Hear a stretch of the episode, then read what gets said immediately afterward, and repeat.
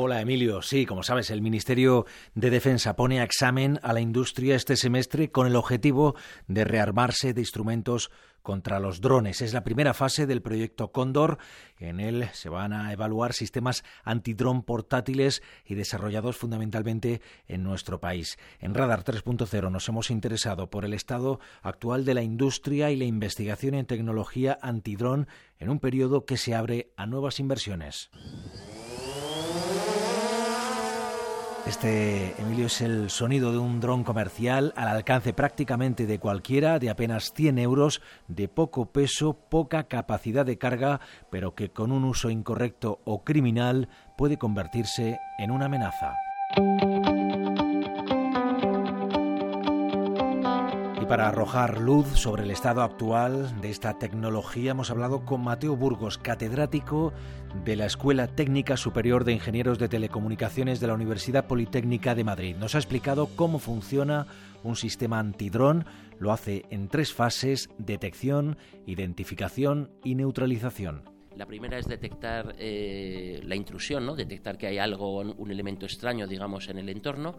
Eh, la segunda es un poco identificar que aquello es eh, de verdad una, una, potencial amenaza, en particular incluso detectar que es un dron.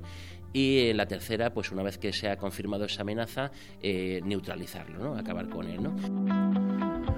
Para esos tres mecanismos hay todo tipo de dispositivos, desde la tradicional cetrería que emplea halcones para atrapar drones hasta láseres o dispositivos de disparo. Pues hay desde, por ejemplo, en los aeropuertos hay una cosa muy curiosa que se está usando, que es entrenar a rapaces, ¿no? Entrenar águilas para, para eh, que los capturen, ¿no?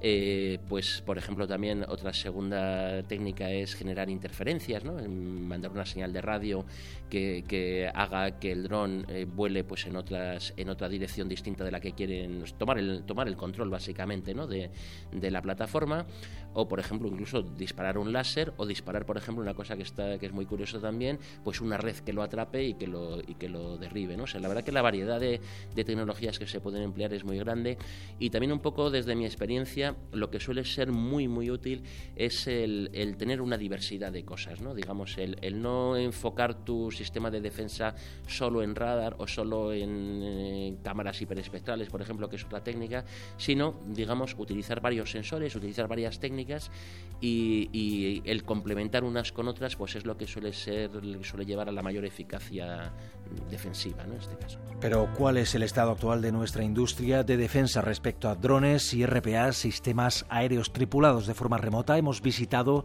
las instalaciones de una empresa, Tales, que conoce las dos partes, fabrican drones y tienen un sistema integrado de defensa contra ellos con desarrollo e ingenieros españoles. Es el sistema Horus.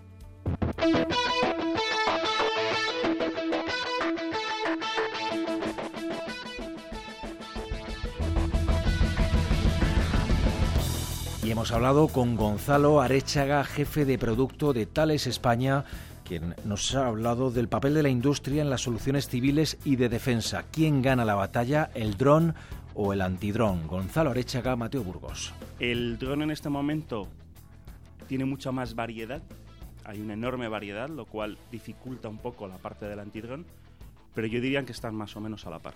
Bueno, estas, estas batallas tecnológicas, eh, la característica que tienen es que nunca acaban, ¿no? Porque eh, realmente si se hace algún avance importante en antidrones, pues enseguida la gente que hace drones eh, inventa otra cosa para sobrepasar, digamos, esa, ese ataque. Entonces los antidrones pues hacen otro ataque y entonces es un, es un nunca acabar, ¿no? La compañía Thales ha desarrollado un sistema que está actualmente en uso, es el sistema Horus. De él destaca su sistema de seguimiento desarrollado en España. En la que no solo el núcleo que es el, cerebro, por así decirlo, que es el software, es español, sino que también otros elementos son españoles, como es el caso de los sistemas optrónicos o, como el GECO, que es un sistema con una cámara diurnas, la que podemos comprar normalmente, y cámaras de visión nocturna, integrados en un solo sistema que nos permite, en este caso, seguir y ver el dron tanto de día como de noche.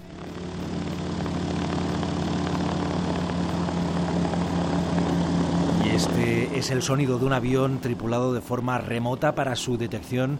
Los desarrollos tecnológicos son muy parecidos a los de detección de cualquier tipo de aeroplano. Son muy parecidas en lo que se refiere a detectarlos y seguirlos. Lo que suele cambiar es la forma de, neutralizarlos, de evitar que el dron esté ahí. En el ámbito militar lo fundamental es la seguridad de, las tropas.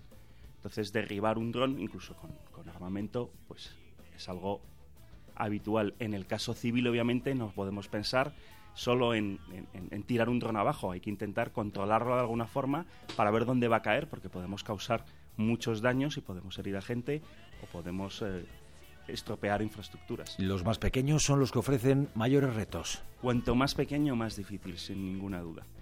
Para que nos hagamos una idea, los grandes, como has mencionado, este es casi como un bombardero, al final es un avión tiene el tamaño de un avión, incluso hay muchos que son muy grandes. Eso es fácil de detectar. Hace años que existe tecnología para eso. Pero los muy pequeños, algunos estamos hablando de que ya están de gramos, es tan pequeño que los sistemas que había hasta ahora para detectarlos no funcionan. Hay que crear nueva tecnología o adaptar la tecnología para mejorarla y poder detectar esos drones tan pequeños. Una de las formas de detectar, de seguir esa huella, consiste en analizar la firma microdoppler. Nos lo explica Mateo Burgos. El hecho de que llevan unas, unas hélices que se van moviendo para que eso produce, eh, pues una, en, particular en los radares, una, un, retorno, una firma específica, ¿no? muy, muy concreta y que diferencia estos drones, por ejemplo, de pájaros, otro tipo de cosas que pudieran, que, que nos represente amenazas. ¿no? Ingenieros en telecomunicaciones, expertos en ciberseguridad, radares, óptica y nuevas normativas sobre qué se puede hacer y qué no se puede hacer para neutralizar un dron. Industria, defensa y universidad trabajan para aprovechar el ciclo inversor que puede abrirse en los próximos años. Gonzalo Arechaga y Mateo Burgos. Sí, es una gran oportunidad indudablemente para la industria para poder desarrollar nuevas capacidades y para poder también eh, capitalizar de alguna forma toda la experiencia y la inversión realizada en los últimos años. Ahora es un periodo muy interesante porque todas esas ideas que se han ido gestando en estos, en estos años y que no han podido llevarse a cabo por, por falta de presupuesto, pues ahora todo el mundo ve un horizonte de, posibilidad de, llevarlas a cabo y hay muchas ideas súper interesantes todos los días. Empresas españolas como ART ya han mostrado su valía en concursos como el Mitre en 2016. Ahora nuevas oportunidades con este proyecto Condor en su primera fase, sistemas portátiles, 70% mínimo de diseño, producción y fabricación española en el segundo semestre, sistemas fijos y evaluación en el Instituto Tecnológico La Marañosa.